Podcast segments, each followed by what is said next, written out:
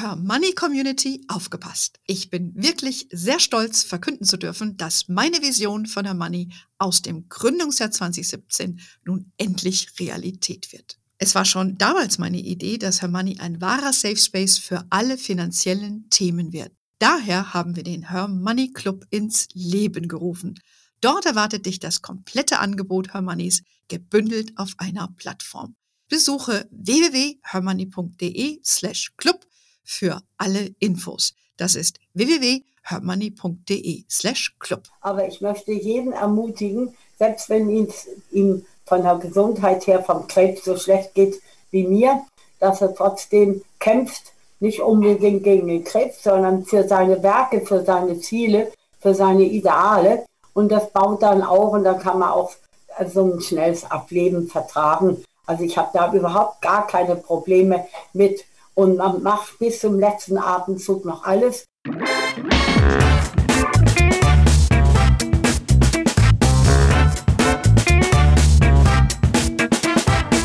Ich heiße euch super herzlich willkommen zum Her Money Talk, dem Geld- und Karriere-Podcast für Frauen. Heute dürfen wir wieder Beate Sander bei uns begrüßen. Wie ihr wisst, ist das geplante Webinar, das wir äh, mit Beate Sander vorhatten, aus gesundheitlichen Gründen leider ausgefallen. Und umso mehr freuen wir uns, dass es Frau Sonder heute möglich ist, äh, nochmal mit uns zu sprechen. Und äh, ich glaube, sie braucht keine Vorstellung mehr. Sie ist ja, und das ist jetzt mein O-Ton, die Influencerin für alles rund um die Börse. Und das ohne je ein Instagram-Account genutzt zu haben. Ihr Erfolg ist legendär. Die 30.000 Euro Startkapital mit Ende 50 investiert, heute an der Börse mit Anfang 80 über 2 Millionen Euro wert. Uh, ungefragt ist sie die Bestseller-Autorin bei uns in Deutschland für alles rund um die Börse und eine entsprechend äh, super gefragte Expertin. Wie sie mir eben schon gesagt hat, ist das Buch, über das wir gleich sprechen wollen. Sie hat über Nachhaltigkeit, und wie ich am besten nachhaltig investiere, ein neues Buch herausgebracht. Das ist gerade mal, glaube ich, äh, noch nicht mal äh, wirklich erschienen. Ich habe zwar Gott sei Dank schon ein Exemplar hier liegen, ähm, dank äh, des Verlages, aber es ist bereits jetzt ein Bestseller. Also ich denke mal, perfektes Timing, um da auch nochmal drüber zu sprechen und um mit den Worten eines anderen Fans zu sagen, sie ist seine Aktienkönigin. Und jetzt gucken wir mal, ob sie auch zur Nachhaltigkeitskönigin werden. Darüber wollen wir sprechen, äh, wie Sie, Frau Sander, Aktien auswählen, nachhaltige Aktien, Fonds und ETFs.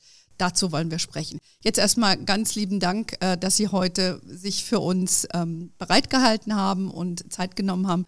Willkommen bei uns, liebe Frau Sander, im Podcast. Ich freue mich auch, dass ich nochmal bei Ihnen da sein kann. Es ist nicht so leicht. Im Moment gewinnen natürlich die Tumoren gegen mich. Das wird auch nicht mehr lange dauern.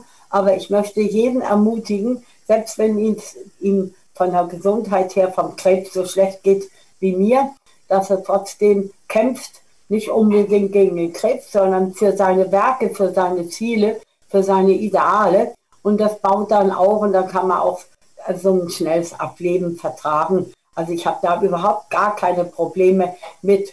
Und man macht bis zum letzten Atemzug noch alles. Beim Webinar habe ich mich nicht getraut, weil gerade der Befund so schlimm kam, da hieß es, schlimmer geht nimmer. Und da habe ich gedacht, du wirst gar kein Webinar mehr halten können. Hinterher habe ich gedacht, hättest du es doch noch mal riskiert.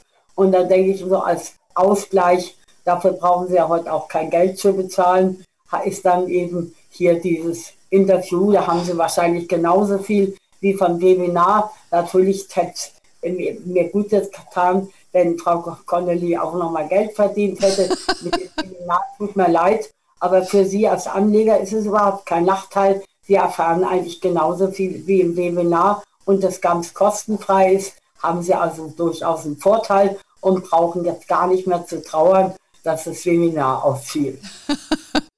Das haben Sie ja wunderbar gesagt und wir hätten natürlich sehr gerne unseren Anlegerinnen ähm, und Zuhörerinnen die, die Möglichkeit gegeben, direkt auch Fragen zu stellen. Das wäre halt in dem Webinarformat möglich gewesen, aber wir haben versucht, ein paar Fragen über Instagram einzufangen und werden das auch entsprechend ein bisschen einfließen lassen. Und wir wissen, aufgrund ihres Krankheitsverlaufes ist wirklich sehr zu schätzen. Und ich habe es in meinem letzten Podcast schon gesagt, Sie sind wirklich eine Inspiration für alle, für uns Frauen insbesondere, dass Sie trotz alledem nicht verzagen und weitermachen und das, was Sie mit Passion betreiben, auch äh, Sie wirklich noch wach und fit hält. Ähm, das ist schon sehr, sehr bemerkenswert. Ähm ich habe tolle Neuigkeiten für euch. Es gibt die erste Facebook Her Money Gruppe.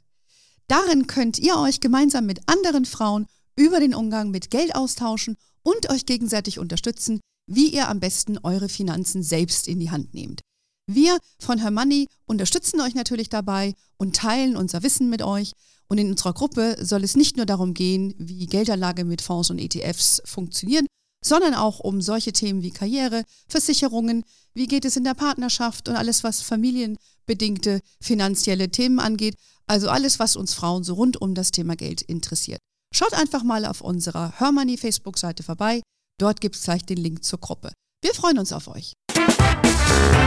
Aber lassen Sie uns über das Thema sprechen, weshalb wir uns heute nochmal zusammengefunden haben, nämlich Ihr bereits jetzt ein Bestseller, das Buch äh, Nachhaltiges, das heißt gutes Gewissen und dennoch erfolgreich anlegen, so heißt Ihr Buch. Ähm, Sie haben ja, das haben Sie ja jetzt vor kurzem äh, veröffentlicht und für viele aber ist Anlegen an der Börse doch noch immer ein Widerspruch, wenn man sagt, man kann das auch nachhaltig tun, weil viele verbinden ja, ja den bösen Kapitalismus, nämlich Aktien äh, zu kaufen, äh, mit, nicht gerade mit Gutem zu tun. Und von daher mal zum Eingang die Frage, wie sehen Sie das? Was ist Ihre Haltung dazu? Also meine Haltung ist, dass man natürlich nachhaltig auch leben sollte und dass es auch nachhaltige Aktien gibt. Aber ich spreche dann nicht mehr vom Kapitalistenschwein oder bösen Kapitalist, sondern dass ich sage, es gibt auch einen sozialverträglichen Kapitalismus. Den verstehe ich so, dass ich zum Beispiel sage, ich habe mir jetzt zwölf Nachhaltigkeitsaktien gekauft im Laufe der letzten Monate, die diesen Anspruch verdienen. Und wenn ich da jetzt im Durchschnitt 1500 Euro reinstecke, dann sind das natürlich dann auch schon so 18.000 Euro. Das nur von mir. Wenn andere Anleger das auch tun, andere haben noch viel mehr Geld, wir hauen da noch ganz andere Summen rein. Aber dieses Geld, wenn die Firmen wirklich nachhaltig äh, sind, ist für die Eigenkapital. Nicht? Dafür haben wir die Aktien. Ja. Sie haben das Eigenkapital. Und dann kann natürlich eine nachhaltige Firma sagen, ha ja, wir haben wieder 100 Millionen oder eine Milliarde wieder praktisch an Kapitalzufluss. Und dann arbeiten wir eben damit, dass wir sagen, in unserer Region muss die Bildung verbessert werden, in Schulen. Das ist auch ein Nachhaltigkeitsprinzip. Ja. Oder wir müssen die Infrastruktur verbessern. Oder wir müssen jetzt tatsächlich mit unserem Geschäftsmodell mit dafür sorgen, dass sich erneuerbare Energien durchsetzen, dass wir gegen Kunststoff vorgehen, mhm. dass wir den CO2-Ausstoß verringern, dass wir gegen den Klimawandel äh, praktisch vorgehen, dass wir die 2 äh, Prozent Celsius-Zunahme nicht überschreiten. Nicht? Das sind alles wichtige Ziele und dazu kann dieses Eigenkapital dienen. Und wenn dann eine Firma merkt, wir kriegen immer neue Aktionäre, dann kann man auch überlegen, ob man dann bisheriges Geschäftsmodell eben auch noch ausweitet um den Anteil Nachhaltigkeit. Also so stelle ich mir jetzt nachhaltigen, sozialverträglichen Kapitalismus vor und da habe ich ein richtig gutes Gewissen und das kommt ja auch im Titel von dem neuen Buch. Genau. Genau.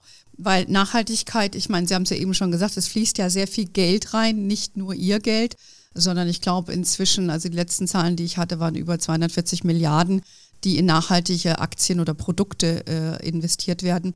Und das Thema nimmt ja total an Fahrt auf. Ähm, die Bundesregierung hat ja auch die erste grüne Anleihe begeben. Es gibt ja nicht nur Aktien. Und mit der Bundesanleihe wollen sie ja äh, nachhaltige äh, in Projekte fördern, unter anderem halt auch die Energiewende. Also es ist ein, ein Megathema für viele und von daher ist es vielleicht nicht immer so haltbar mehr, dass man sagt, äh, Börse und ähm, Nachhaltigkeit schließt sich aus. Ich glaube, da tut sich sehr viel. Auch auf EU-Ebene sollen ja die Finanzströme auch sozialverträglicher gelenkt werden. Also es ist ein Thema nicht nur seit Greta. Ähm, es gibt ja klassischerweise die drei Kriterien, nach denen man beurteilt, ob ein Unternehmen nachhaltig ist. Also ich sage mal Umwelt, Soziales, Unternehmensführung. Sie haben es ja eben auch schon ein bisschen angesprochen. Was ist jetzt für Sie wichtig, wenn Sie eine nachhaltige Firma auswählen wollen? Welche Kriterien sind für Sie relevant? Also es ist so, ich kaufe jetzt nicht nur extrem nachhaltige Aktien wie Grüne, sondern ich sage mir, mir reichen bei äh, bestimmten Unternehmen auch einfach, dass die Ausschlusskriterien eingehalten werden. Das macht ja die Deutsche Börse AG auch mit dem Nachhaltigkeitsindex DAX. Gut, da habe ich viel einzuwerfen. Der fällt, gefällt mir gar nicht so, hm. wie er ist. Ist mir viel zu wenig nachhaltig. Aber ich würde jetzt sagen, wenn ich jetzt Aktien kaufe von Firmen, die die Ausschlusskriterien beachten, also keine Waffen, keine Rüstung, keine Kinderarbeit, kein Rauschgift, nicht? Und dann natürlich auch Abkehr, allmähliche Abkehr von den fossilen Energien zu erneuerbaren Energien. Und da gibt es noch so ein paar Sachen, die wichtig sind. Nicht? Und wenn ich sage, okay, wenn das erfüllt wird, reicht mir das. Und vielen Fonds reicht das auch. Und die nennen die dann einfach verantwortliche Aktienfonds. Nicht? Wenn natürlich jemand ultragrün ist, dann sagt er, das reicht mir nicht. Ich würde jetzt noch mehr erwarten.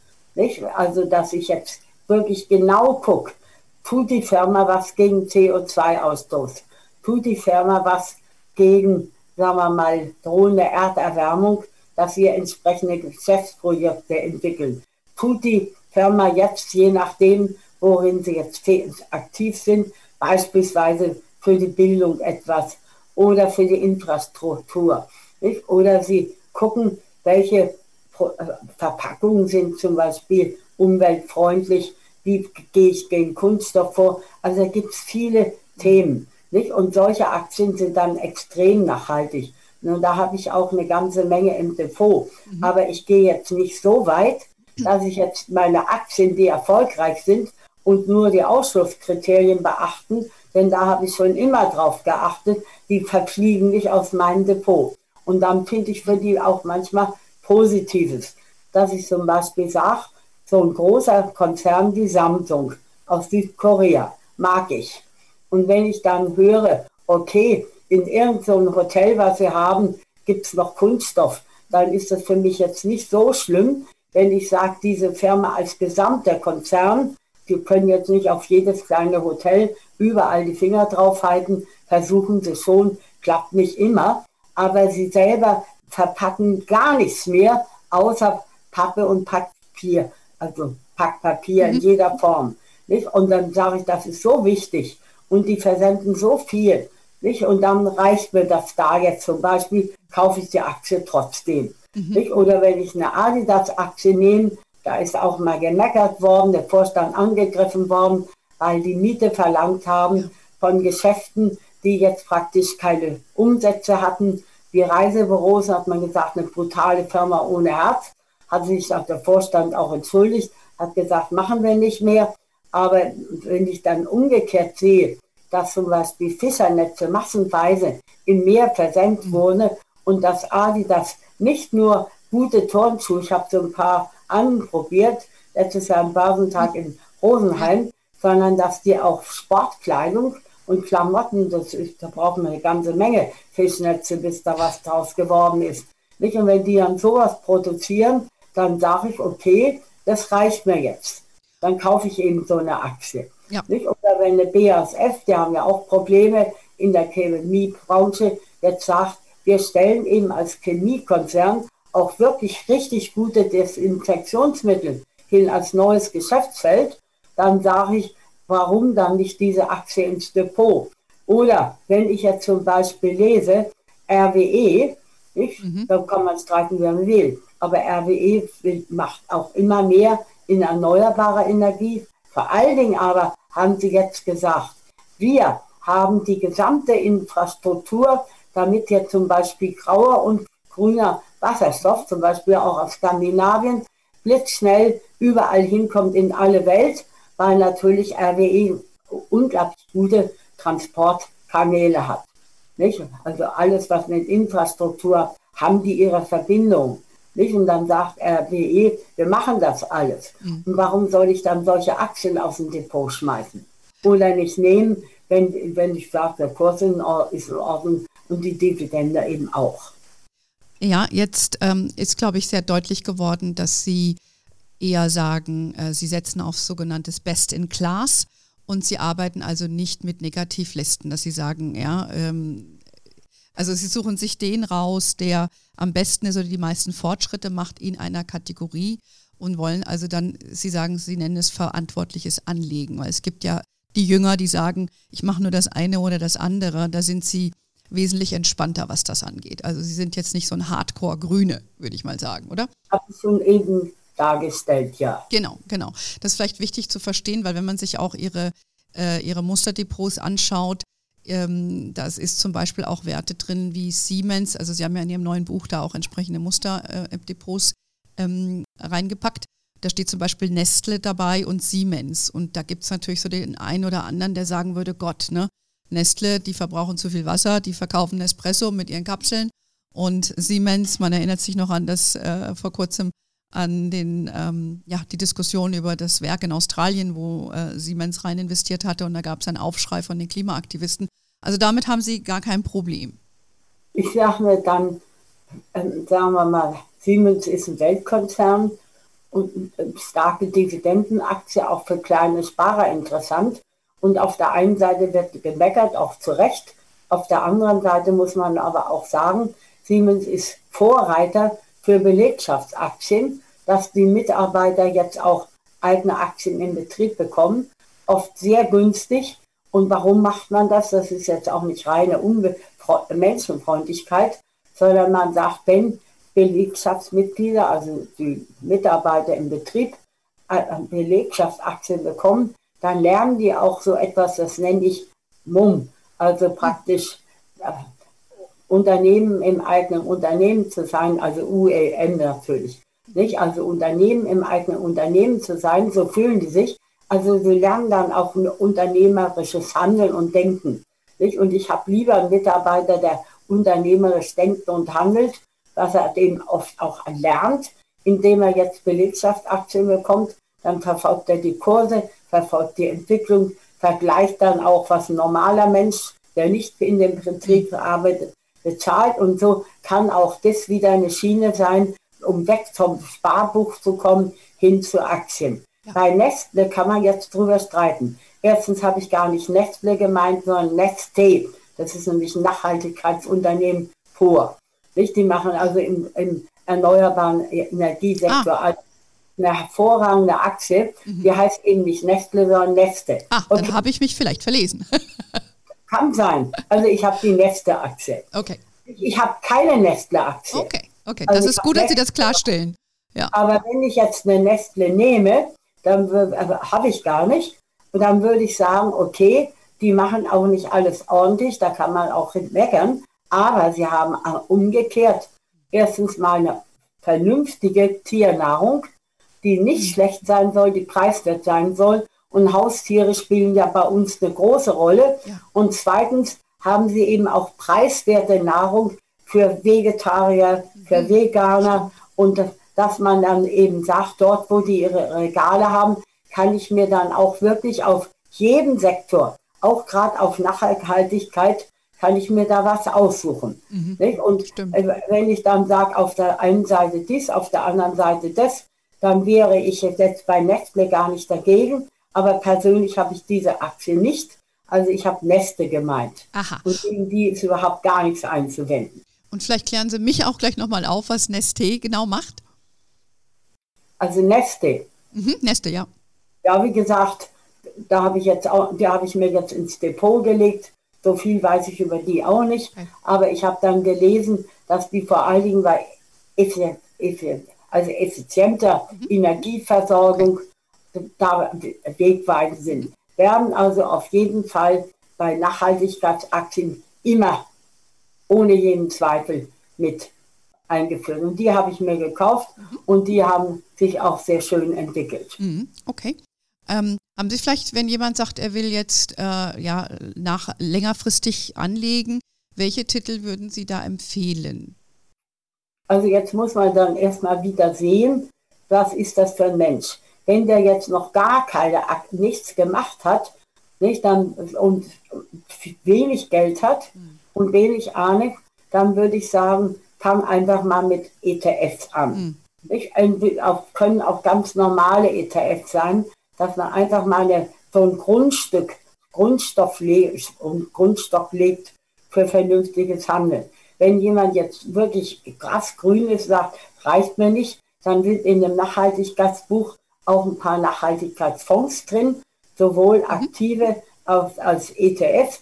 Die, da gehe ich jetzt nicht im Moment näher drauf ein, aber dann kann man auch sagen, ich nehme jetzt mal als ETF nicht jetzt nur die klassischen, sondern diese auch. Mhm. Generell empfehle ich aber schon, einen Einsteiger, der keine Ahnung hat und über wenig Nachrichten verfügt, dass er einfach mal anfängt, ganz mit klassischen Sachen. Ich nehme mir einen ETF nicht über den DAX, das wäre doof. Mhm. Ein Aktienkorb vom DAX bringt gar nichts, wenn ich jetzt bei den mittelgroßen Werten mit in drei, fünf, zehn und 20 Jahren die doppelte Rendite einfahre. Nicht, das tue ich mit den kleineren beim S-DAX auch. Und beim S-DAX sind ein paar neue nachhaltige Firmen drin. Ob ich an Encarvis denke, nicht Energieversorgung, oder jetzt an 2G Energy oder an Medius, da kommen auch künftige Rennpferde rein. Mhm. Nicht? Dann sage ich, die will ich auch. Das ist jetzt nicht nur nachhaltig, keineswegs, aber auch viel Nachhaltigkeit dabei. Mhm. Nicht? Und dann kann ich sagen, okay, ich nehme jetzt auch mal Nachhaltigkeits-ETF über Wasser. Den gibt es nämlich. Ja. Trinkwasser. Weil ich sage, das braucht jeder. Jeder Mensch, jedes Tier, jede Pflanze. Und da gibt es gute ETFs. Zum Beispiel Luxor Bordwater. Der springt jetzt nicht durch die Decke, aber steigt seit Jahren, Jahrzehnten verlässlich. Das kann ich machen. Und wenn ich dann jetzt international ausgerichtet bin, dann sage ich, ich mache da keine großen Experimente. Wenn ich jetzt Neuling bin, vielleicht ist auch alles mit Sparplänen machen, mhm. weil ich jetzt gar keine Tausende habe zum Anlegen in Eimeranlagen, dann kann ich natürlich auch sagen, international will ich auch dabei sein. Dann werde ich ein MSCI World nehmen. Da sind nicht alle Firmen nachhaltig. Aber ich habe einen Index, wo ich dann sage, weltweit ich, bin ich mal drin. Nicht? Und dann kann ich sagen, wenn ich viel Rendite will, nehme ich einen S&P 500. Da sind auch Nachhaltigkeitsfirmen drin, aber auch andere. Mhm. Nicht? Da kommt es halt darauf an, wie weit bin ich jetzt wirklich total nachhaltig interessiert oder sage als Anfänger, der eigentlich wenig Ahnung hat und wenig verfolgt, mache ich eben das. Mhm. Und wenn das jetzt ein risikofreudiger Anleger ist, dann sage ich, dann nimmst du halt noch einen ETF auf dem Nasdaq 100, der gewinnt gegen den DAX praktisch zu vervierfacht im, im 3, 15, 20 Jahresvergleich, mindestens bisher. Und dann sage ich, ich kann ja bei Einzelaktien dann extrem nachhaltig sein, wenn ich dann was gelernt habe und es unterscheiden kann, aber nicht gleich, wenn ich beginne. Nicht? Das wäre jetzt zum Beispiel mein Rat, okay. vor allen Dingen, wenn ich mit kleinen Geldbeutel anfange, sei es als Auszubildender, sei es als Student, vielleicht auch, dass man nicht sehr viel verdient und sagt, ja, gespart habe ich mal gar nichts. Ich habe immer konsumiert, weil ich dachte, es wäre sinnlos. Aber dass man dann auch sagt, wenn ich jetzt im Monat 300 Euro ersparen kann. Sparen heißt ja nicht, ich kriege Rabatt auf 70 Prozent für Sachen, die ich gar nicht brauche. Die Hälfte der Kleider sind im Kleiderschrank werden nie getragen. Sparen heißt im Grunde genommen auch mal Konsumverzicht. Mhm. Dass man sagt, ja. das ist ja jetzt gerade nicht billig, aber ich brauche es ja gar nicht. Also kaufe ich es jetzt auch nicht. Und ich kaufe auch nicht nur etwas, um anzugeben. Das lasse ich mal. Nicht? Und so kann ich starten. Nicht? Und wenn ich dann, wie gesagt, erfahrener bin, dann kann ich auf Aktien umsteigen. Und wenn ich dann richtig nachhaltig bin, dann finde ich ja auch die richtigen Titel. Und in meinem Nachhaltigkeitsbuch habe ich dann immer so Vorschläge, wenn man jetzt zum Beispiel ängstlich ist, und viele Menschen sind ängstlich, Frauen oft auch ängstlicher als Männer, muss man einfach mal sagen, dann finde ich dort auch richtig gute Möglichkeiten. Angefangen, wie gesagt, von einem Mischfonds, Multi-Asset, der jetzt wirklich eben auch flexibel umgeht, dann mal ein oder zwei Aktienfonds, aktive, sagen wir mal, Schwerpunkt Nachhaltigkeit oder verantwortlich, muss aber nicht alles sein. dann ETFs, dass ich dann sowohl solche nehme, die ich gerade empfohlen habe, mhm. als auch mal den einen oder anderen nachhaltig. Dann sieht man da die Kursentwicklung, kann selber entscheiden, was man macht. Und bei 5000 Euro gibt es natürlich keine Einzelaktien. Es geht dann aber hoch bis auf 50.000 oder 100.000 und dann ist es schon ganz interessant, was mache ich als Vorsichtiger, als Erfolgsorientierter, als Risikofreudiger, sind alle Vorschläge und dann kann jemand sagen, ja, wenn ich 50.000 Euro hier Vorschläge habe, aber ich habe 150.000, dann nehme ich eben alle drei. Das kann man auch machen. Nicht? Und dann kann man ja sich immer Folgendes vorstellen. Ein Angsthase, also ein extrem sicherheitsbewusster Mensch, kauft keine risikofreudigen Aktien. Das ist klar. Aber ein risikofreudiger Anleger wie ich, der bedient sich überall. Der nimmt sowohl äh, praktisch vorsichtige Aktien, wie man auch Value-Aktien nimmt, die untergewichtet sind, als Dividendenstaat sind, als eben Wachstumswerte. Der hat alles. Nicht? Und da dienen natürlich auch solche Musterdepots. Ja. Und ich frage ja Anleger fast jeden Tag, wie finde ich den Rennpferde? Ich will die selber finden. Sage ich, das ist eine mühsame Arbeit, das lass mal lieber sein. Ihr kriegt ja immer dann, wenn ich Rennpferde entdecke, und ein neues Buch schreibt, kriegt er ja immer meine. Natürlich, wenn ich jetzt in ein paar Tagen nicht mehr lebe, dann sind die, das, die letzten jetzt in Büchern. Nicht? Vielleicht mache ich noch eine Kolumne als vorrätig, wo ich dann auch noch die reintue, die ich jetzt in den letzten Tagen gefunden habe. Sind so ein paar. Aber im Grunde genommen ist diese ganze Rennpferdsuche ein müh mühsames Unterfangen. Und wenn jemand keine Ahnung hat, findet er die Rennpferde gar nicht. Da soll er sich lieber ein Buch kaufen auch wenn es 30 Euro kostet. Wenn er nämlich 10 Stunden sucht und nichts findet, ist es viel teurer, weil er ja auch in der Zeit irgendwas arbeiten könnte. Ja, ich würde mal sagen, das sind noch sehr wohl investierte 30 Euro. Und ich habe ja gesehen, in Ihrem Buch sind ja auch die WKNs und, und alles mit beziffert. Das heißt, man kann es sehr leicht eingeben und dann nochmal nachlesen und äh, dann sieht man auch den Unterschied zwischen Nestle und Nesté, weil Sie das ja sehr schön äh, betitelt hatten.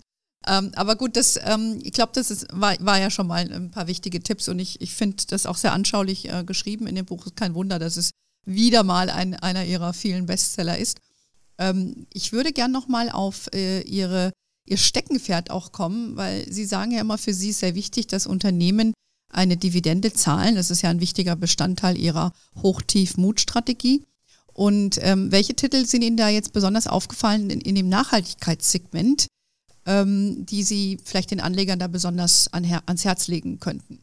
Also sagen wir mal so, bei den Dividendenstars finde ich im Nachhaltigkeitssektor sehr wenig. Da würde ich überhaupt, da kann man schon froh sein, wenn man überhaupt eine Dividende bekommt, denn das sind Wachstumsunternehmen. Nicht? Das sind mhm. jetzt keine Dickschiffe, sondern die wollen jetzt was Neues machen. Nicht? Und ich glaube, gut, die Greta Thunberg, die wird am liebsten die ganze Welt retten. Das kann man nicht. Aber man kann mit seinen Nachhaltigkeit-Ideen, äh, kann man was bewegen. Und dann hat man auch oft gar nicht viel Eigenkapital. Und wenn dann Eigenkapital reinkommt, tut man das in sein Geschäftsmodell hinein. Und da gibt es viele nachhaltige Unternehmen, die zahlen gar keine Dividende, weil sie sagen, äh, unsere Anleger sollen uns kaufen, einfach weil sie Nachhaltigkeit mögen, weil sie auf Kursgewinne mhm. vertrauen. Also Dividendenstars, die habe ich auch in meinem Depot. Das sind aber jetzt nicht die Nachhaltigkeitsaktien, okay. sondern das sind solche, die sind bei der Deutschen Börse AG geduldet, weil die die Ausschlusskriterien beachten. Die sind aber nicht extrem nachhaltig, aber erfüllen die normalen ESG-Kriterien. Da sage ich, da gehören zum Beispiel durchaus jetzt hinein, wenn man bedenkt, dass der Scholz, unser Finanzminister, mhm. knallhart vorgeht. Nicht? Wenn jetzt irgendein Unternehmen sagt, wir brauchen Staatshilfe, dann ist immer die erste Forderung, kriegt ihr nur, wenn ihr Dividende streicht ja. und kürzt. Nicht? Er vergisst dabei aber der Scholz, dass eigentlich die Dividende, die jetzt 2020 ausgeschüttet wird, eigentlich die Geschäftsentwicklung 2019 beinhaltet. Und 2019 hatten wir keine Corona-Krise. Ich finde es absolut unfair, wenn man das jetzt im nächsten Jahr macht, dass man sagt, wir schütten 2021 aus für 2020, habe ich dafür Verständnis, dass man das macht. Aber man sollte dann auch nicht wieder den bösen Kapitalisten im Auge haben und das Kapitalistenschwein als solches, sondern eben auch beachten, dass es gerade beim DAX viele kleine Anleger gibt, die den DAX eigentlich nur wegen der Dividende nehmen. Denn 30 Jahre DAX ohne Dividende, da haben wir heute noch den Kurs wie vor 30 Jahren. Mhm. Nicht? Und gerade die kleinen Sparer, die dann gesagt haben, ich lege in die Deutsche Telekom an, ich lege in die Münchner Rück an, ich lege in die Allianz an. Da geht das, da sind die Dividenden praktisch geblieben, teilweise auch ungekürzt. Wenn man dann aber gesagt hat, DAX-Aufsteiger NTU, die kaufe ich, weil die 2,80 Dividende zahlen, das ist viel. Nicht? Dann hat die Firma gesagt, ja, wir schütten 2,80 aus. Und dann heißt es plötzlich, auf Druck wird schütten gar nichts mehr aus. Was passiert mit der Aktie? Sie stürzt gleich um zwei Drittel ab. Nicht? Und die Gefahr besteht nächstes Jahr natürlich noch mehr. Wenn ich jetzt dann sage, was sind meine Dividenden des Staats, dann würde ich sagen, im DAX ist das ohne weiteres eine Allianz, die haben ein bisschen gekürzt, eine Deutsche Telekom ja 5 oder 10 Cent gekürzt, ist ja nichts, zahlen ja trotzdem viel. Und dann noch steuerfreie Dividende, also da zahlt man überhaupt keine Steuer. Da nehme ich eine Münchner Rück, hat sogar leicht erhöht. Da nehme ich aus dem MDAX die Hannover Rück und dann nehme ich noch die Versicherung Talangs. Nicht? Und dann habe ich schon ganz schöne Dividenden starr zusammen. Und wenn ich jetzt natürlich risikofreudig bin, verträgt sich aber dann nicht mit Nachhaltigkeit, dann würde ich sagen, ich kaufe mir auch ein paar russische Dividendenstars. Die sind alle niedrig bewertet. Und diese ganzen Dividendenstars, das muss man sich auch vor Augen halten für Leute, die arm sind. Jeder Mensch kriegt 801 Euro Freibetrag. Mhm, ja. Barer Pauschalbetrag. Und wenn ich dann frage, ja, schüttet ihr, nützt ihr den aus? Ja, geht ja gar nicht mit dem Sparbuch, mit Festgeld, auch nicht mit Tagesgeld. Verfällt. In zehn Jahren sind das 8000 Euro. Bitte. Gemeinsam veranlagte Ehepartner 16.200. Und dann sage ich mir, Nachhaltigkeit hin und her. Ich kaufe viele nachhaltige Aktien, aber ich kaufe auch Dividendenstars und mit denen habe ich meinen Freibetrag schnell ausgeglichen. Ja. Nicht? Und gerade die Leute, die wenig Geld haben, die freuen sich dann auch, dass sie diese Aktien ohne Steuerabzug bekommen. Nicht? Und da würde ich dann einfach sagen, ich bin nicht päpstlicher als der Papst. In erster Linie liegt mir daran, dass die Menschen Aktienkultur haben, dass sie Aktienkultur eben auch wirklich erleben, wie schön es ist. Ich kriege meinen Pauschalbetrag, ich kriege eine schöne Ausschüttung, ich, meine Dividende wächst, mein Depot wächst. Nicht? Und wenn ich dann mein Depot schön breit streue, dann kann ich da auch, was ich ja auch tue, reine Nachhaltigkeitsaktien reintun. Aber man sollte gerade, wenn man überhaupt jemand für die Börse gewinnen will und auch Frauen, die ja vorsichtig sind, eben gerade diese Gruppe gewinnen will, dann kann man die auch mehr oft überzeugen, weg vom Sparbuch hin zu Aktien, wenn ihr auch mal Dividendenstaats nehmt, egal ob nachhaltig oder nicht nachhaltig, einfach, dass ihr Dividenden kassiert. Und Dividenden werden natürlich, auch wenn man sie ohne Steuer bekommt, was Freude macht, auch wieder angelegt. Natürlich jetzt nicht direkt in die gleiche Aktie, sondern dass man sagte, das kann man jetzt ja zum Beispiel tun. Ich habe jetzt Dividende bekommen von Firmen, die jetzt nicht unbedingt nachhaltig sind. Aber wenn ich da 1000 oder 1500 Euro zusammen habe, dann kommen diese Dividenden in nachhaltige Firmen rein. Okay. So mache ich es ja auch. Okay. Also ich kassiere Dividende auch von russischen Aktien. Da schimpft mancher drüber, sage ist mir egal, ich kriege da 10 oder 11 Prozent Dividende und die Dividende selber, nicht, die kommt dann in nachhaltige Aktien, sobald ich 1500 Euro zusammen habe. Das ist auch ein Modell. Kann man sich überlegen. Genau, das ist die Börsen- oder die Erfolgsformel äh, fortgeführt, sozusagen, ihre langjährige. Also Sie sagen im Dividendensegment, da ist rein nachhaltig noch nicht so viel zu holen, weil die noch Wachstumsfirmen sind. Aber man kann das in äh, anderen Titeln nachholen, beziehungsweise einfach sukzessive reingehen, äh, wie Sie es eben gerade beschrieben haben, auch mit Ihren Steuervorteilen zum Beispiel und sich so ein Depot aufbauen und einfach da auch ein bisschen Geduld mitbringen. Ähm, ich denke, dass, ich hoffe, das habe ich Sie so richtig verstanden. Aber Sie haben jetzt auch schon ein paar Mal Performance angesprochen, also die Wertentwicklung. Das wird ja auch immer dem Nachhaltigkeitssektor nachgesagt, dass der jetzt nicht so toll eine Wertentwicklung hat ähm, wie jetzt andere äh, Unternehmen oder andere Firmen. Sagen Sie vielleicht mal was dazu, was äh, zum Beispiel das Crash-Verhalten anging von Firmen wie, ähm, ich habe ja mal geschaut in Ihrem im Depot, was Sie da hatten, haben Sie genau durchleuchtet, wie sich manche Werte verhalten haben im Crash. Und da gab es ja doch ein paar super äh, Unternehmen, die mega im Plus waren. Also es waren jetzt nicht viele, aber, aber so Amgen oder GlaxoSmithKline. Vielleicht sagen Sie da mal dazu, was Ihre persönliche Meinung auch dazu ist zum Crashverhalten und, und ähm, wie sich das dargestellt hat, den letzten. Also mit Crash meine ich natürlich den Corona-Crash, ne? Es sind jetzt eigentlich mehrere Fragen, die zusammengekommen sind. Okay. Also ich hoffe, dass ich die jetzt alle drei behalte. Also die erste Frage wäre gewesen, wie es mit der Performance steht. Ja. Nicht? 2017 konnte man sagen, ob nachhaltig oder nicht nachhaltig, kein großer Unterschied. Nicht?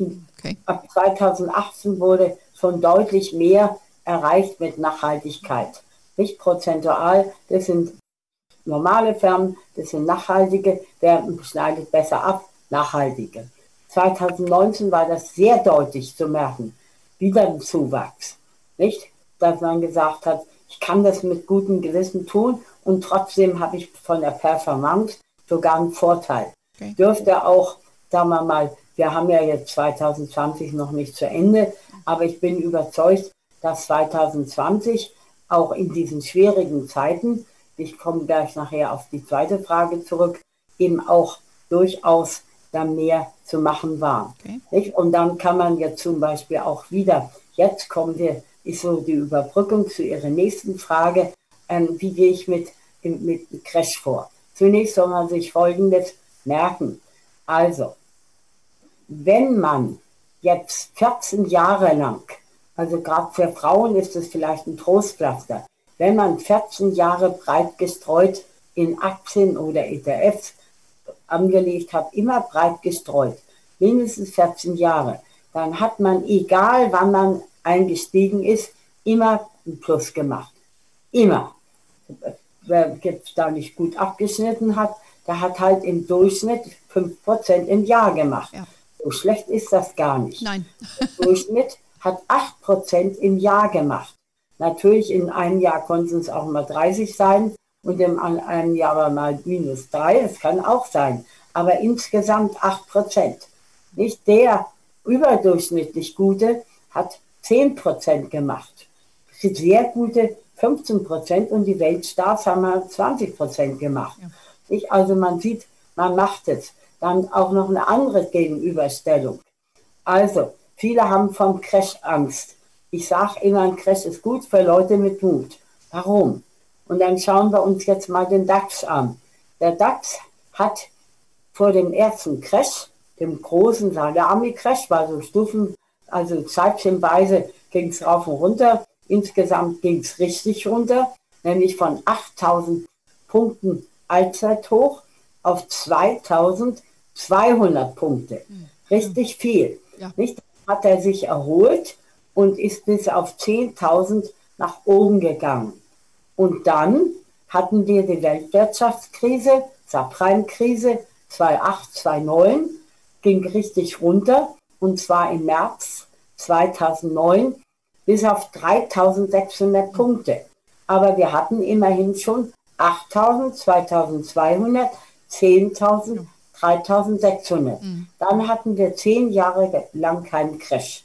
Warum hatten wir zehn Jahre keinen Crash? Weil wir die Nullzinspolitik hatten ja. und haben und zu der Nullzinspolitik gibt es keine alternative Aktien. Also haben die Leute natürlich ihre Aktien nicht verkauft, weil sie ja nichts hätten dafür haben können, was sich lohnt. Im Gegenteil, wenn man Geld hatte, kamen noch Strafzinsen dazu. Ohne Crash wäre es wahrscheinlich weitergegangen. Aber jetzt hatten wir den Corona-Crash. Und der hat natürlich richtig reingeknallt und zwar so stark, dass man sagen konnte, als der DAX von 13.700 Punkten hatte der 2020 13.700 Punkten ist abgestürzt bis auf 8200. Das war richtig was. Und da hat man gesagt, das ist der schärfste Einbruch in diesem Jahrtausend. Nicht? Und dann kommen wir jetzt zu Ihrer dritten Frage. Ja, was mache ich dann? Nicht? Wenn ich sehe, mein 13.700 und plötzlich haben wir nur noch 8.200. Wenn ich jetzt richtig bescheuert oder blöd war, dann habe ich mein Aktiendepot komplett ausgeräumt.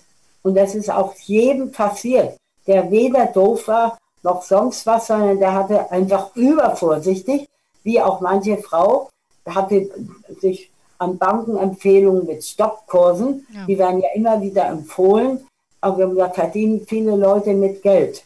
Nicht? Und dann haben die ihr ganzes Depot abgesichert mit Stoppkursen. Egal, ob 10% 15% 20% 25% 30% alles ist abgestürzt und da hatten die auch keine Aktien mehr im Depot.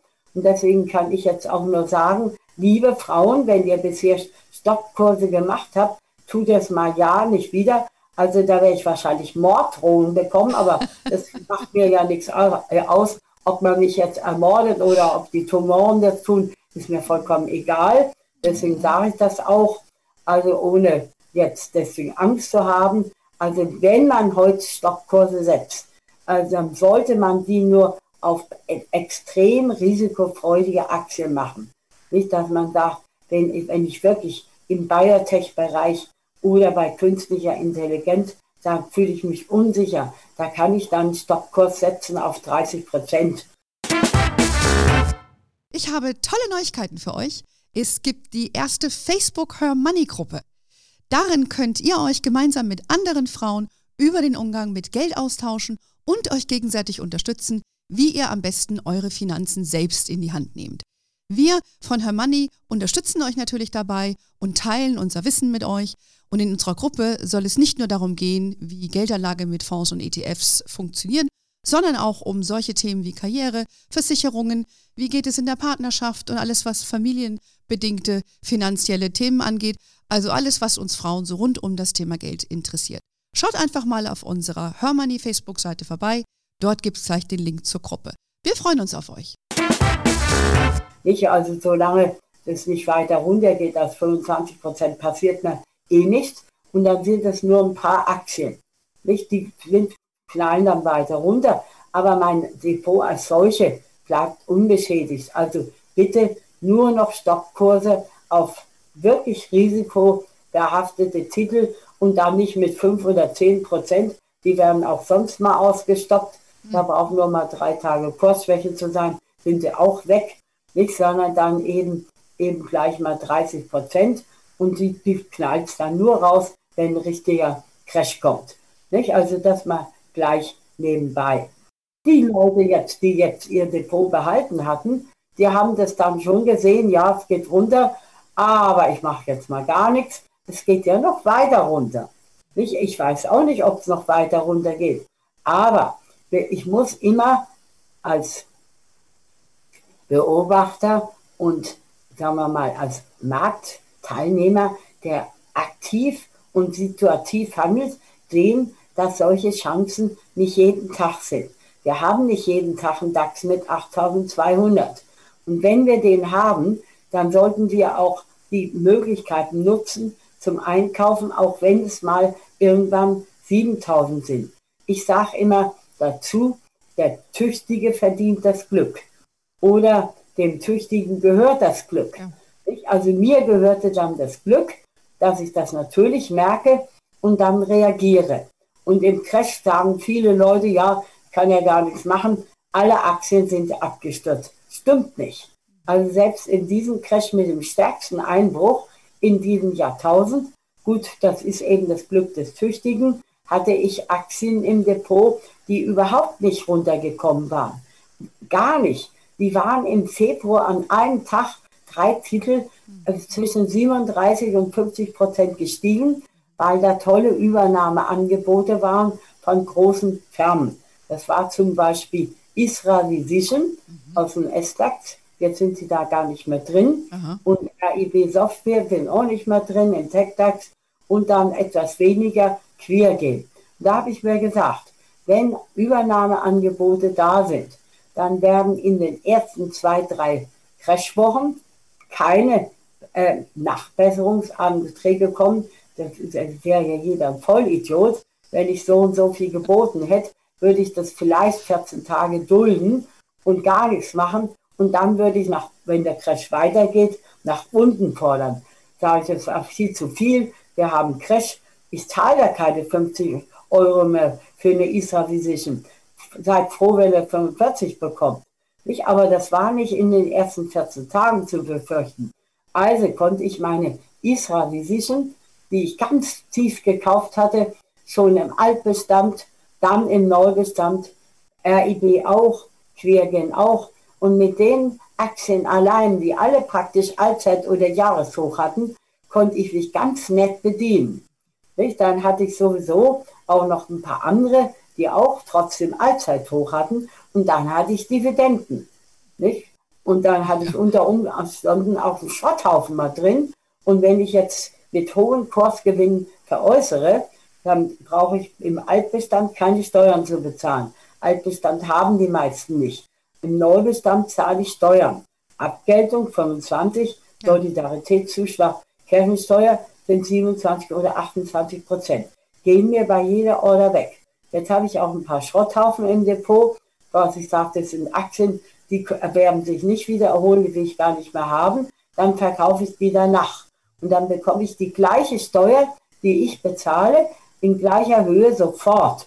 Am nächsten Tag praktisch von der Bank gut geschrieben.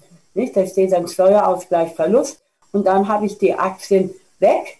Nicht? Und wenn die 30 Prozent abgestürzt waren, hatte ich eigentlich gar keinen Verlust mehr, weil ich ja praktisch 28 Prozent Steuer wieder zurückbekam für den Verkauf. Und vielleicht hatte ich auch eine kleine Dividende, sodass ich gesagt habe, äh, mit denen habe ich mich praktisch billig entledigt und dieses Geld geht auch wieder in ähm, abgestürzte Aktien rein. Und das hatte jetzt bei mir die Folge, ich hatte am 16. Dezember 2019, da kam der Banker zu mir ins Haus, Sie haben jetzt die zwei Millionen, ich habe ich mich gefreut und dann, das war im Dezember. Dann ist mein Depot gestiegen, so etwa auf 2002, also 2 Millionen. Dann hatte ich 2,6 Millionen als Höchststand. Dann habe ich natürlich, hat auch die Frankfurter Allgemeine berichtet, der Arte Sander verliert 500.000 Euro. Es waren nicht ganz 500.000, aber lassen wir es ruhig so stehen, wie es da steht, auch wenn es ein bisschen weniger war. Aber mein Depot war dann 1,58. Nicht? Okay, gegenüber 2,0 äh, war es ja nicht so furchtbar schlimm.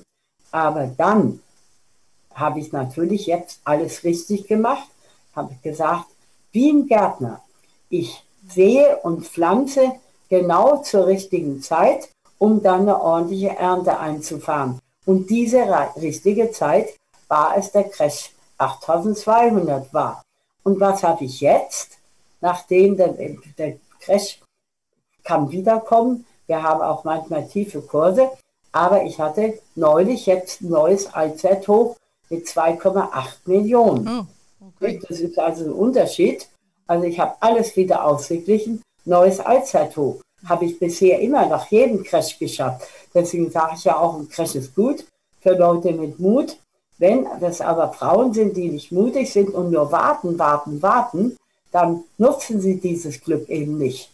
Und natürlich kann es sein, wir bekommen jetzt einen Crash auf mit sieben, ich sag mal 7000 Punkte DAX. Das könnte passieren dann habe ich erstens wieder irgendwelche Aktien auf Allzeithoch.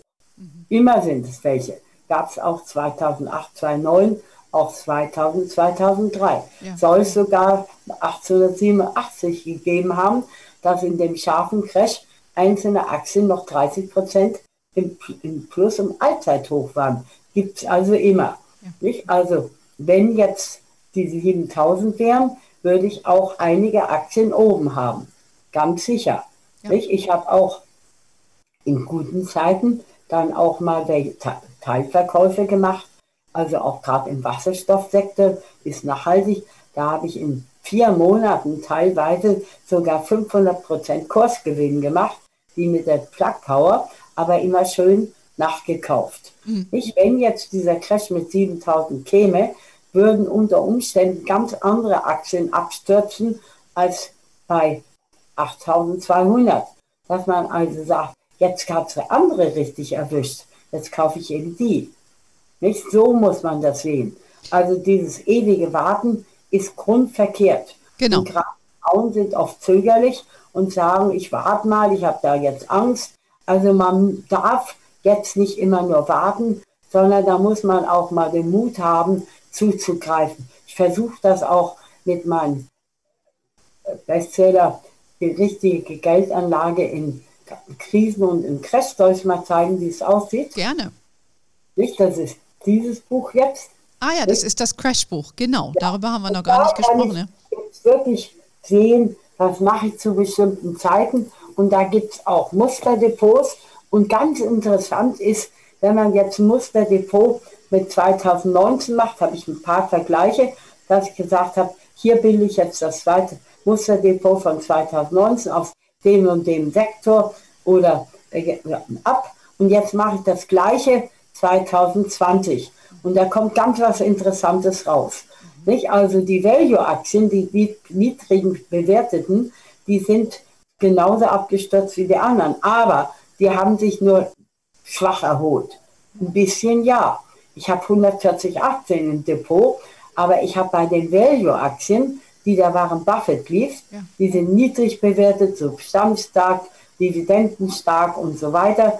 Keine einzige habe ich da im Allzeittuch. Hm. Keine einzige. Okay. Die haben sich erholt, aber nicht so richtig. Hm. Wenn ich jetzt die Wachstumsaktien sehe, die 2019 nicht so gut abgeschnitten hatten wie die Value-Aktien, ist es 2020 in dem Depot ganz anders. Dann sehe ich bei den Wachstumswerten, obwohl die hoch bewertet sind, fast nur grün und neue Allzeithochs. Ich habe etliche Aktien, die bei mir auf Allzeit- oder Jahreshoch notieren, sind aber alles Wachstumsaktien. Die sind teuer, die waren aber schon immer hoch bewertet und sind auch jetzt. Und dann sagt man eben auch, Premium hat eben Aufschlag verdient. Denken Sie nur mal dran, Sie äh, buchen sich in ein Fünf-Sterne-Hotel ein oder in so einer Mehrpersonenklitsche, dass acht Leute zusammen in einem mhm. Zimmer sind. Da sind auch die Leute drin mit stinkenden Socken, sind und zehnmal aufs Klo gehen. Das müssen sie alles ertragen. Dafür zahlen sie dann aber vielleicht auch für eine Übernachtung nur 10 oder 15 Euro, statt dass sie 200, 300 oder 400 Euro hinlegen. Und so wird man das auch mal mit den Aktien vergleichen, dass Premium auch ihren Preis hat und richtig gute Wachstumsaktien, gerade wo man sagt, die, die haben noch Potenzial für die Zukunft. Die werden auch künftig wachsen. Ich habe da welche, die sind unglaublich im Allzeithoch. Die sind jetzt nicht alle nachhaltig, aber auch für Frauen sind die nicht unbedingt langweilig. Mhm. Ich gucke mir jetzt meine Amazon-Aktie an. Oh. Amazon steigt immer. Die Mitarbeiter mögen Amazon vielleicht nicht sehr, die Händler schon mal gar nicht, die Kunden umso lieber. Nicht? Die Kunden werden verwöhnt nach allen Regeln der Kunst. Die Firma verdient unglaublich viel Geld, zahlt aber keine Dividende. Trotzdem steigt der Kurs, weil eben der ganze Aktienhandel in Online funktioniert und hier Amazon sich immer richtig was einfallen lässt. Ja. Mag aber jetzt nicht jeder. Und dann sagt man, na, Amazon ist schon so hoch gestiegen. Die waren im Crash, haben sie 1400 gekostet. Ich habe die 2016 mit 220 gekauft. Oh. Nicht? Und jetzt war die kürzlich bei fast 3000 mm. Dollar, also 2900 Ungrad. Und da habe ich nur eine einzige verkaufen müssen, von denen für 220, mit 220 2900. Nicht? Aber ich habe im Crash, als sie 1400 kostete, auch eine nachgekauft. Mhm. Jetzt hat mir aber das Geschäftsmodell von Amazon, Händler sind geduldet, werden aber nicht geliebt, Kunden werden kopiert, okay, und jetzt gucke ich mal, was macht jemand anders. Nicht? Und dann entdecke ich zum Beispiel eine Shopify mhm. aus Kanada. Und da erkunde ich mich, was machen die? Ja, wir machen das gleiche wie Amazon. Die verkaufen alles Internet. Aber jetzt der Unterschied, die pflegen jetzt ihre Händler. Da sagen sie so, ich sagte mal so ganz spontan heraus, wir wollen Geld verdienen, unsere Händler sollen auch Geld verdienen. Uns soll es gut gehen, unseren Händlern soll es auch gut gehen. Nicht? Und es scheint zu funktionieren und diese Aktie steigt prozentual dann sogar noch mehr als die Amazon-Aktie. Die habe ich jetzt im Crash für 300 gekauft, nachgekauft mit 400, Teilverkauf gemacht mit 950. Mhm. Nicht? Also alles in kurzer Zeit. Jetzt ist ja auch etwas runtergegangen. Nicht? Also das wäre zum Beispiel so etwas. Ja. Ohne dass man sagt, unsere Welt hat sich durch den Crash und durch die Corona-Krise, vor allen Dingen durch Corona, total verändert. Ja. Nicht total verändert. Ja. Die Welt, die zukünftig sein wird, ist eine andere, als dies vorher war. Ja. Steht fest. Teil und da sage ich immer, ich hätte Corona gar nicht ertragen ohne neue Medien, mhm. ohne Digitalisierung, ohne Vernetzung. Und dann sage ich, ja, die Aktie Zoom, die hat ja vor Corona gar keine Rolle gespielt.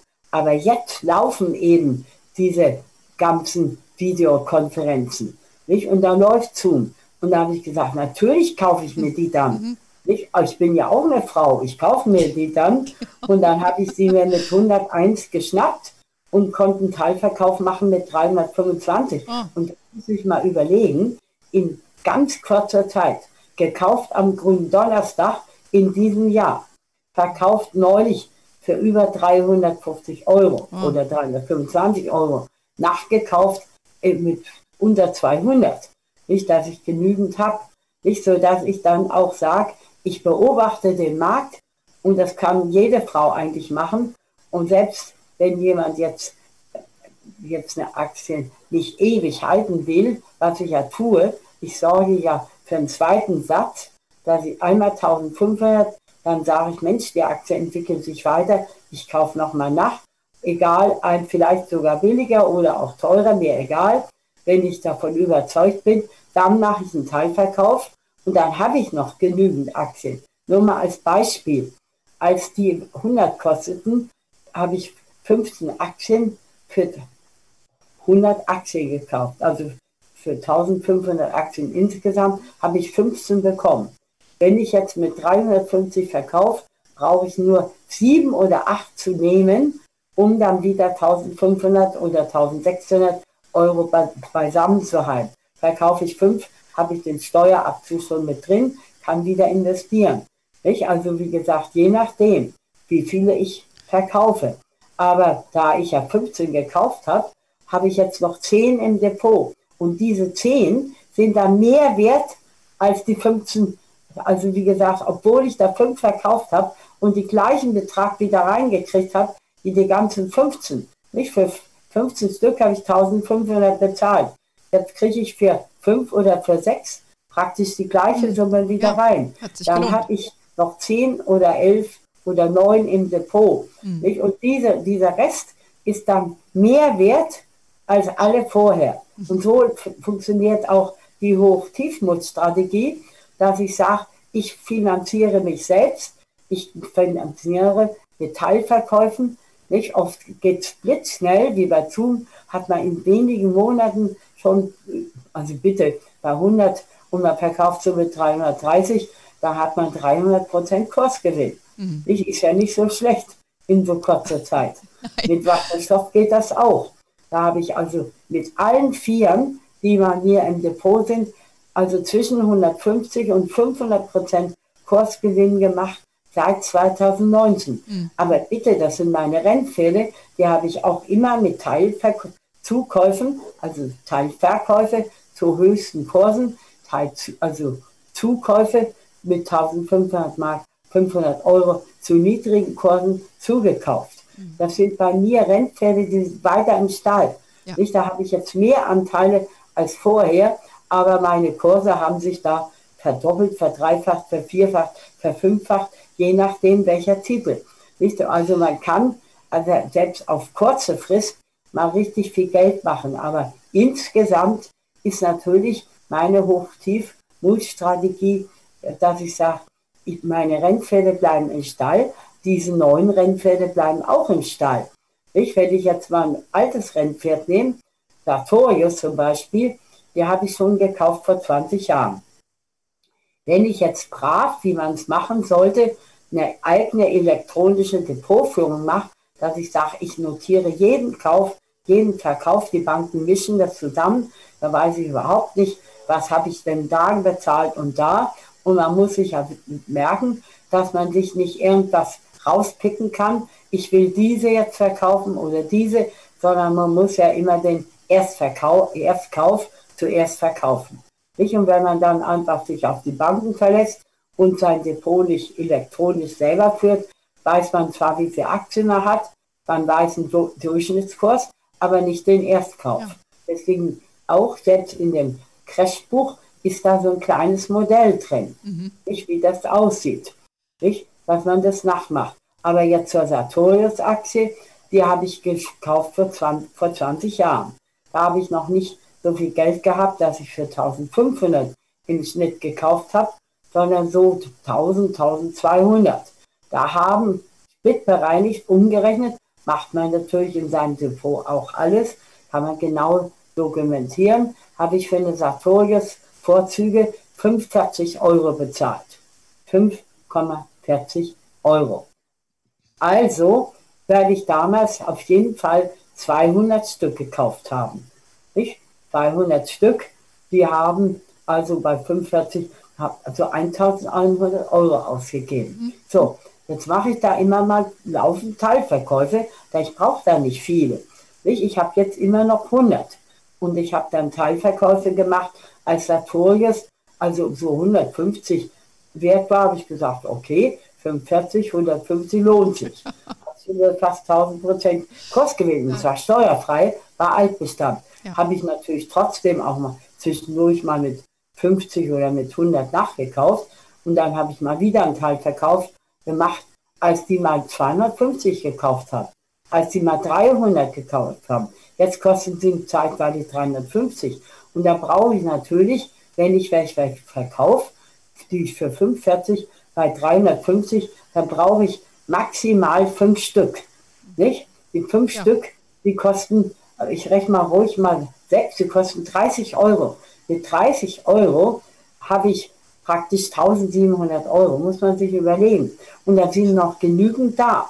Nicht? Immer noch 100. Genau, nicht? also das ist ja, äh, Sie haben nochmal sehr anschaulich Ihre erfolgreiche Hoch-Tiefmut-Strategie geschildert für die Hörerinnen bei uns, die das jetzt vielleicht zum ersten Mal gehört haben. Von daher glaube ich, das ganz wichtig, dass man sich anschaut. Aber auch ihr wichtiger Tipp ist natürlich auch zu sagen, gerade Frauen, die tendieren zu lange zu warten. Und wir sagen das auch immer von Herr Money. Das Wichtigste, was, was man tun kann, oder das Schlimmste, was man tun kann, ist nicht zu investieren.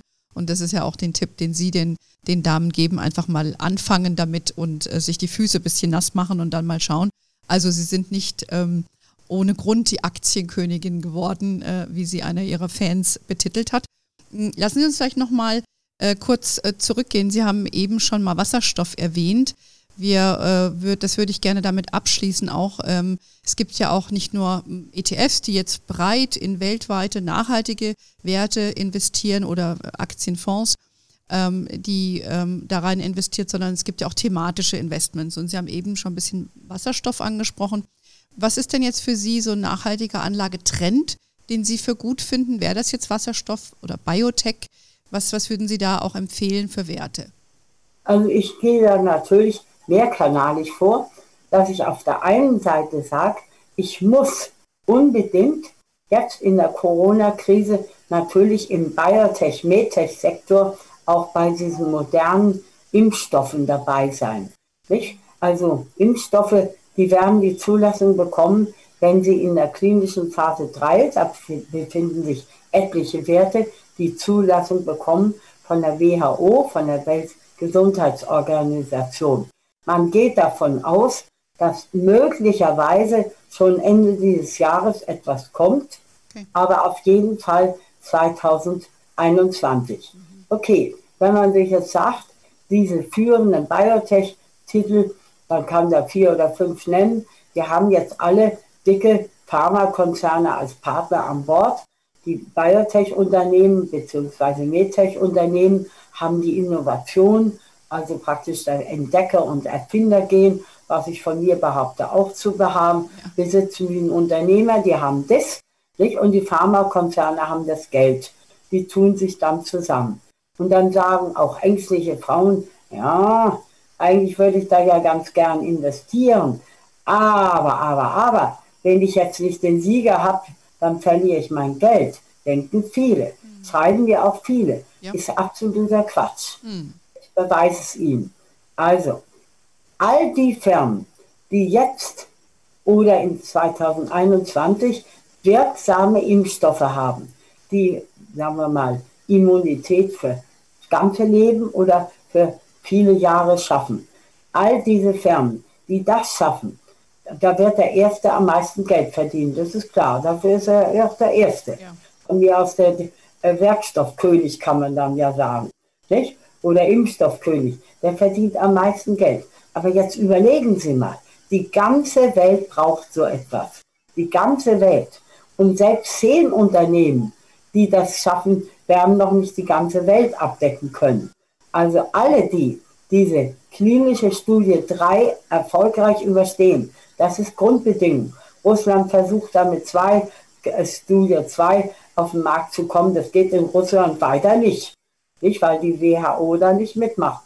Dann sagt, dann macht in Russland, was ihr wollt. Nicht, aber international läuft mal gar nichts. Ihr braucht die klinische Phase 3. Ja. Macht ihr halt auch jetzt die klinische Phase 3, dann könnt ihr ja auch dabei sein und von dem großen Kuchen auch was bekommen.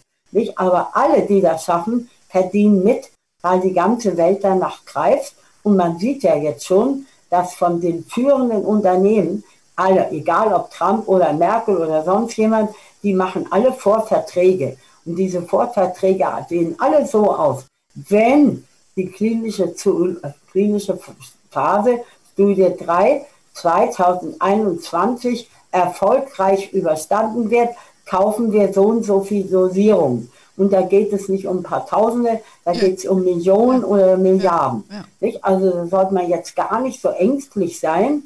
Nicht? Äh, man kann ja sogar sagen, dieser ganze Bereich ist ja auch wieder nachhaltig.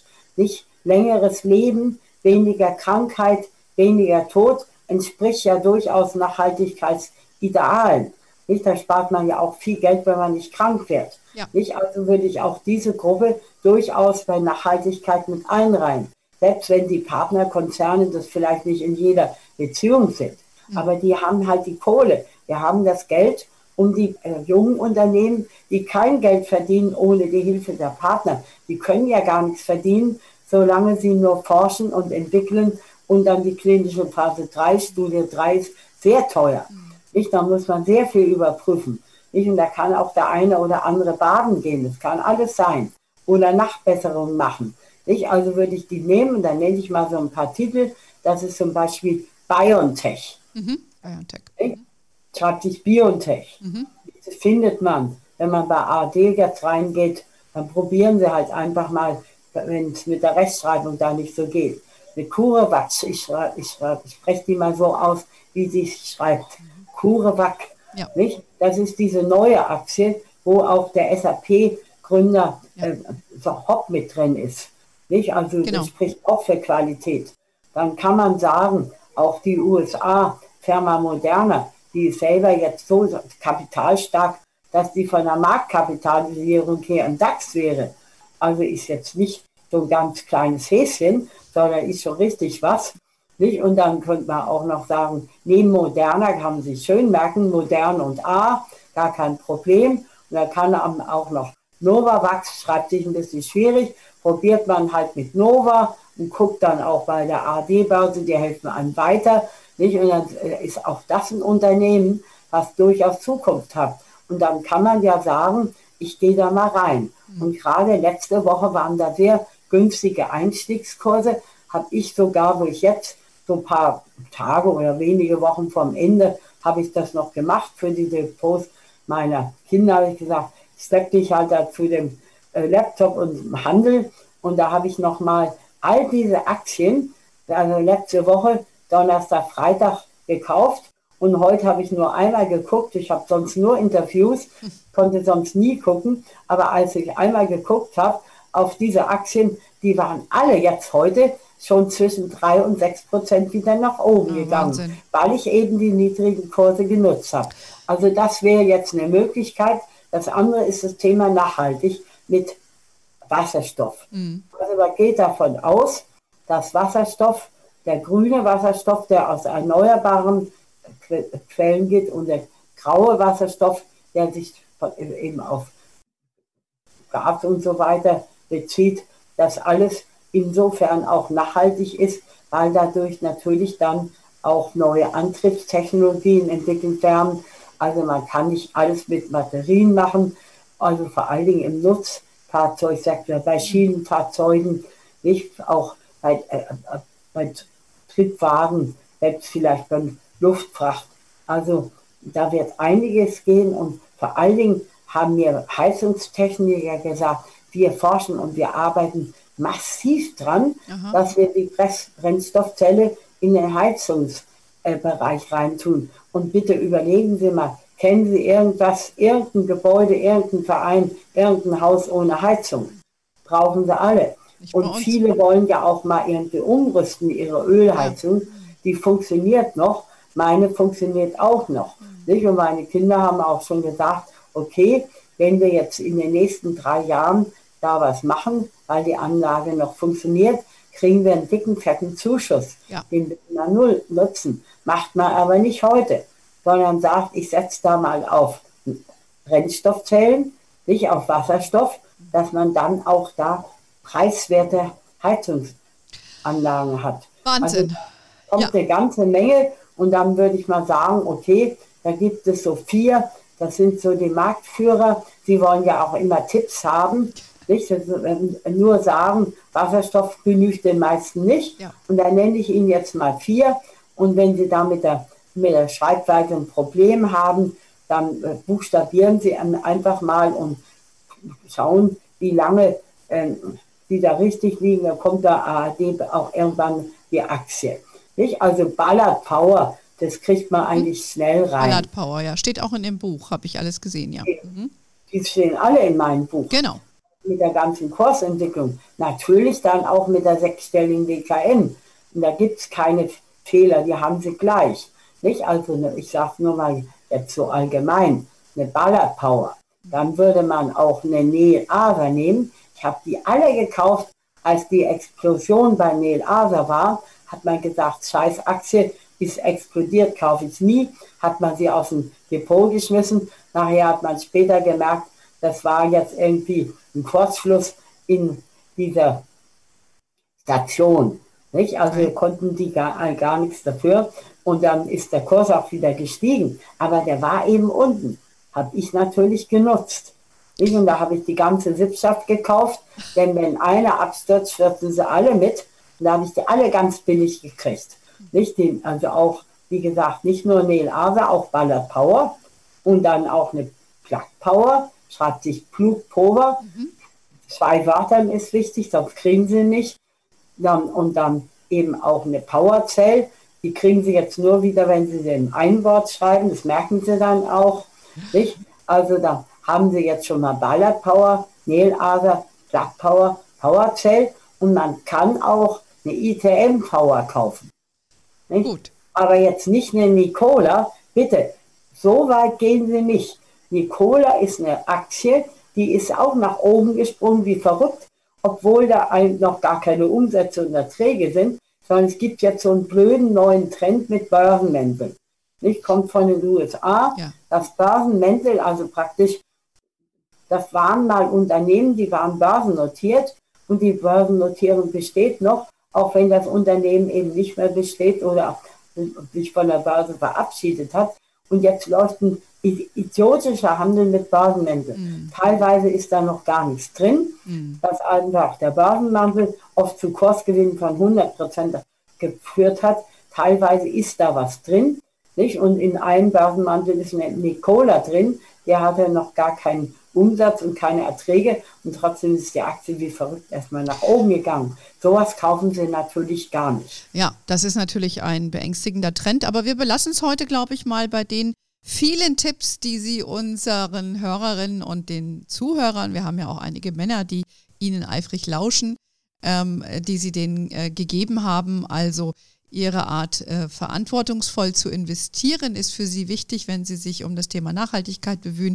Sie haben nochmal vor allen Dingen auch Ihre Strategie sehr beeindruckend erläutert, auch für alle Anfängerinnen, Anfängerinnen und Anfänger unter uns und vor allen Dingen auch für die jungen Frauen und äh, überhaupt für alle Damen, die sagen, jetzt gehe ich erstmal an die Börse. Glaube ich, haben Sie Ihnen gute Tipps gegeben, einfach mal anzufangen. Ein paar Werte haben wir und wer das alles nochmal nachlesen möchte, kann das natürlich unter anderem in diesem Buch tun, aber auch in dem Börsenführerschein, der ja ein All-Time-Bestseller ist, auch äh, insbesondere für Anfänger geschrieben. Ich äh, darf mich ganz herzlich bedanken bei Ihnen, Frau Sander, dass äh, Sie heute ähm, sich äh, ja nicht nur die Zeit genommen haben, sondern auch entsprechend äh, Ihre Aufmerksamkeit uns nochmal geschenkt haben. Darüber freuen wir uns sehr. Sie sind nicht umsonst die größte Influencerin, wenn es um die Börse geht. Und äh, mein neues Lieblingswort ist die Aktienkönigin. Und sie haben sehr viel hier, vor allen Dingen in Deutschland, getan, dass mehr sich für dieses Thema engagieren. Und äh, diese Legacy, äh, die sie kreiert haben, die wird noch sehr, sehr lange hier in Deutschland bestehen. Und ähm, sie werden in unserer aller Gedanken sein. Und ich, ich würde es heute auch gerne be beenden damit.